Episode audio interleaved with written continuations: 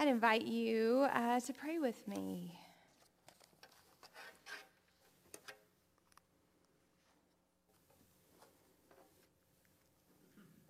Gracious and holy God, as we take a deep breath and settle into this time and space, Lord, we pray that you would help uh, clear um, our hearts and our minds, our spirits, uh, so that we might be truly present to you and your word this day. Um, God, you do know what is best for us. You are a God that created us for good and longs to lead us towards good. Uh, the good for us, the good uh, for our world. Uh, so let us listen attentively to this, your good word, this day. And may it inspire us to follow after you. Um, may you lead us towards goodness and life. It's in your name we ask these things. Amen. So, our scripture for today comes first from the book of Genesis and then the book of Exodus. Let us listen for God's word for us this day. The heavens and the earth and all who live in them were completed. On the sixth day, God completed all the work that he had done. And on the seventh day, God rested from all the work that he had done. God blessed the seventh day and made it holy, because on it God rested from all the work of creation. And now from Exodus Remember the Sabbath day and treat it as holy. Six days you may work and do all your tasks, but the seventh day is a Sabbath to the Lord your God. Do not do any work on it. Not you, your sons or daughters, your male or female servants, your animals, or the immigrant who is living with you. Because the Lord made the heavens and the earth, the sea, and everything that is in them in six days, but rested on the seventh day. That is why the Lord blessed the Sabbath day and made it holy. Friends, this is the word of the Lord. Thanks be to God. Amen. Today, we come to the last of the sixth rhythms of God's creative process.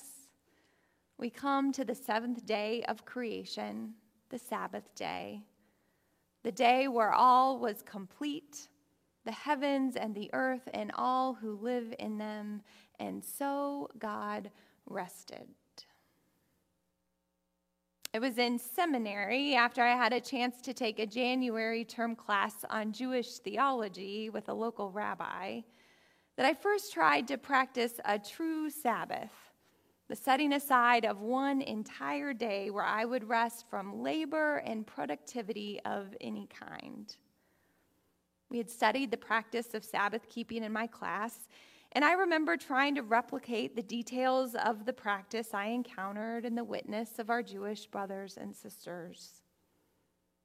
It is funny that now I remember as well, if not better, the practice of preparing for the Sabbath rather than the practice of the Sabbath itself. I would make a to do list a mile long of all the things I needed to accomplish in order to be really be able to take the next day off. I have memories of frantically folding laundry and a desire to make my Sabbath deadline with everything finished. Looking back on it now, I have to laugh.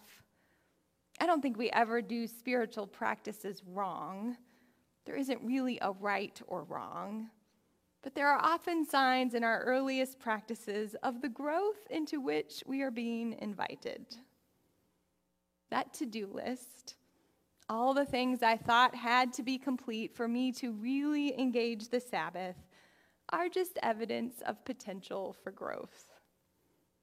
I'm not so sure that God intended the gateway to the Sabbath to be built with a checked off to do list. Though a first glance at our Genesis scripture can explain how we get there, by the Sabbath day, scripture tells us that everything was complete, which we read to mean that God finished the creative work and therefore gets to take a rest after all God's work is done. Yet, as Troy Bronsink points out in his book that is the inspiration for our series, the work of God's creation is not limited to those first six days. God didn't retire on day seven, never to engage in creative work again the goodness, the wholeness, the completeness of creation is an important truth that tells us something about who we are and whose we are. But God created us to be co creators. God gifts us with free will. And so the end of the creation story is just a beginning. Starting with Adam and Eve in the garden and continuing with every generation ever since God's creative work continues, which tells us that being finished, completeness, a checked off to do list is not the ticket to rest. As Wayne Muller writes in his book on the Sabbath, if we only stop when we are finished with all our work, we will never stop because our work is never completely done. With every accomplishment, there arises a new responsibility. Sabbath dissolves the artificial urgency of our days because it liberates us from the need to be finished. It also reminds us that we are not creators, but co creators. By returning to the rhythms of God's creative design, by surrendering our work, we are reminded that it is not all up to us. The world continues to spin even when we step off our proverbial hamster wheel. We are not located at the center of the universe. A regular surrender is freeing. It helps us loosen our grip on all we are working to orchestrate and control and invites us to trust the one who invites us to rest in the first place. Bronsink tells the story of one of Alfred Hitchcock's actors, Hume Cronyn, that he recounted from his days working with the famous director. He says, One time we were working on a problem with a scene. There were a lot of things to consider lighting, staging, pacing, and the like. We were up very late, struggling to find the right way to do it. Finally, when we seemed close to the solution, Hitchcock came in and started telling jokes, silly junior high type stuff, and got us all lost again. Later, I asked him why. When we were so close to solving the problem, did he choose that moment to get us off track by joking around? He paused and said something I'll never forget. He said, You were pushing. It never comes from pushing. Bronsink goes on to reflect Sabbath is that laughter, it is that place of vulnerable trust, a full body embrace, a cleaning, inhaling, opening rest from pushing. The creative life we are created to live can never come from pushing. It happens when we give up on striving and are drawn in. I love the image of Marisol from our children's story today. Feeling called to paint the sky and then coming to the bin of paint and at a loss when there is no blue for her to use. How many times when we feel the creative nudge, the push of the Spirit to make something new, to engage our creativity when we stand in front of the problems and challenges of our lives and world. How many times do we come upon our proverbial toolbox unable to find what we think we need? If we keep pushing, keep forcing tired solutions onto familiar problems, we cut the Spirit off before she even has the chance to move in and through us. Rather than continuing the push, We need to surrender and create space for the Spirit to move, to capture our imagination as we take in an incredible sunset, to help us dream dreams that move us beyond what is to what could be.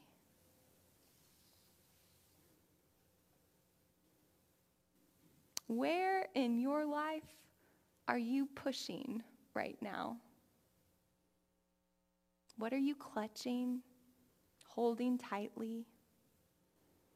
What might God be inviting you to surrender?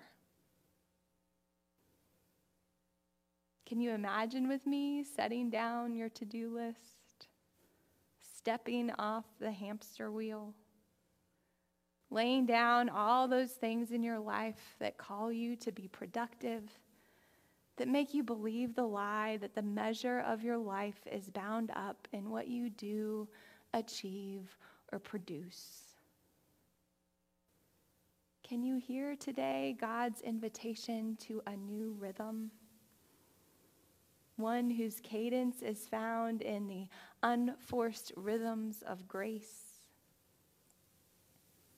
can you hear today God's invitation to rest? To rest from your labors, to rest from your worry, to rest in God's grace for you. The song Rest by Matt Mayer is an adaptation of Psalm 23.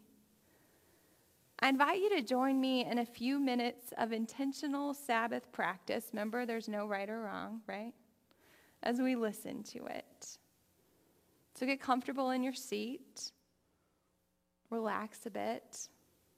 You might hold your hands open before you to embody the surrender, the release, the letting go, to embody the openness, the receptiveness, the desire to receive the rest the grace God longs to offer us all. Take this time and just be as we listen and enter into uh, this music and its lyrics.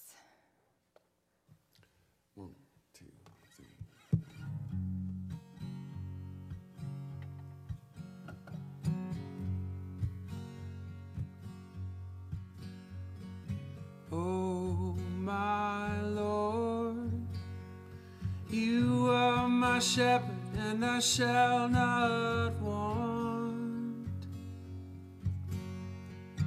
Oh, my Lord, beside still waters, you repair my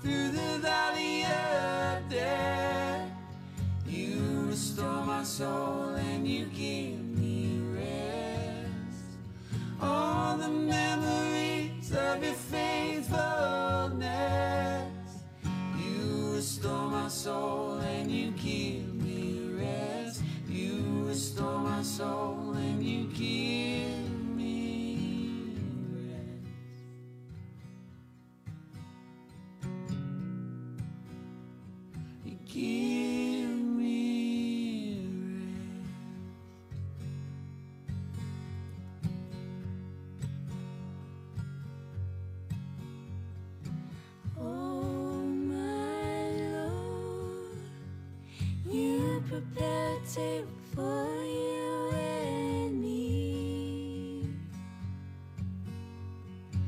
Oh, my Lord, in the middle of a fight with my enemies,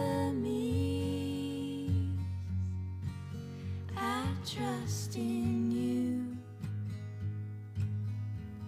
Oh, I trust in you.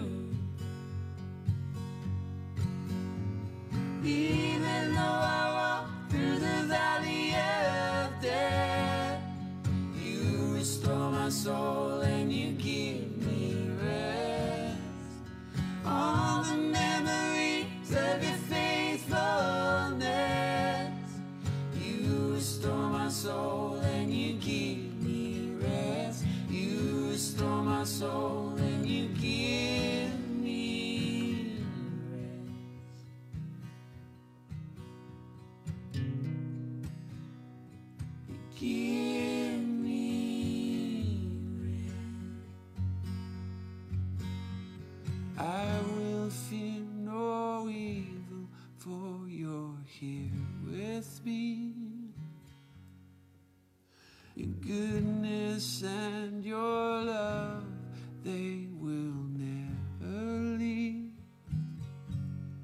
Just a closer walk with thee.